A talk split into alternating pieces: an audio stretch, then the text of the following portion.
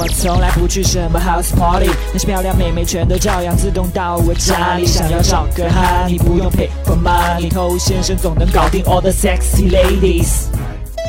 嗨，各位好，我是头先生。撩它是社交活动当中的一种，所以它很多的道理、规律都是符合我们的一些社交习惯的。其他社交活动当中的一些规律也可以运用到撩上面来。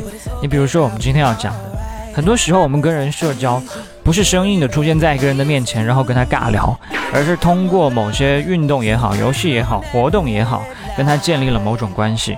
社交直觉低的人，或者说他根本就不想社交的人。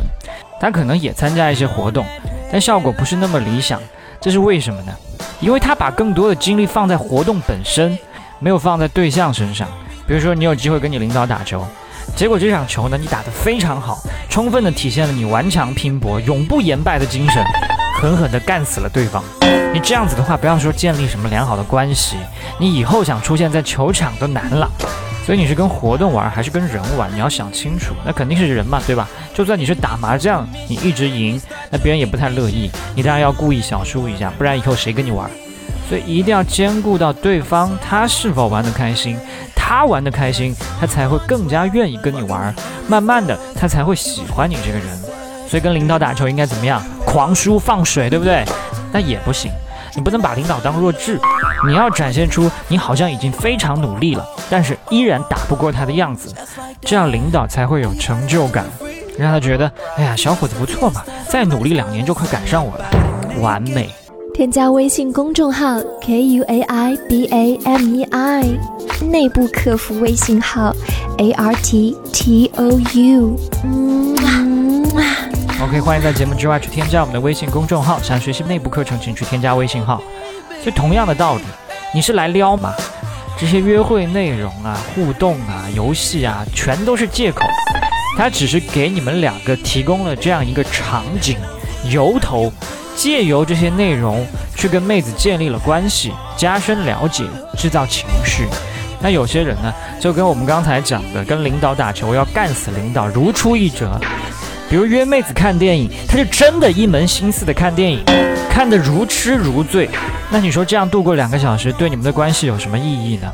那关于电影院的操作，这个其实在我们内部课程有具体的讲到。那我们今天要讲的是其他场景的一些互动，那有很多东西都是共通的。你比如说，你跟妹子在摇骰子。那绝对不可以像我们刚才举的这些反面教材一样，一门心思就在这边摇骰子、算点数、谁喝酒。那骰子你当然要玩，因为这是你们互动的一个借口。但是你只需要花百分之三十的精力放在这件事情上，另外百分之七十的精力放在对方身上，以及你们摇骰子之外的互动，比方说你们眼神的交流、放电、一些迷之微笑。肢体上的小触碰、贴耳朵说话等等，同样在玩骰子。那有了这些细微的不同，就让你们的关系属性变得不一样。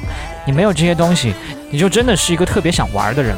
那建立了这些小互动呢？那你就是一个有可能发展的人。那开头我们说跟领导打球的时候，强调不要一直赢，对吧？那你跟妹子如果是玩骰子，更加不能一直赢，因为这样他会以为你想灌醉他。所以出现要喝酒的这种情况，不要那么严格计较，那多让一让，妹子反而更加信任你，跟你玩的更加放松。那在这个有输有赢，他有的时候玩的好，有的时候玩的不好的这个过程当中，你就可以夸他或者损他。比如说你刚才智商又掉线了，对吧？那么本身玩的开心，再加上游戏以外的这些互动、情绪刺激、肢体的一些小升级，那你们关系自然也就越来越近了。那建立好这种情绪之后呢，我们不妨换一个频道，比如说大家去一些安静的地方，想要坐一坐，换一种互动状态，以一种走心、安静的模式，分享一下彼此的生活内容、所感所想，展现一下自己的另外一面，这样一动一静相互结合，就会来得更加稳当一些。好，我是头先生，今天就是这样，我们下回见。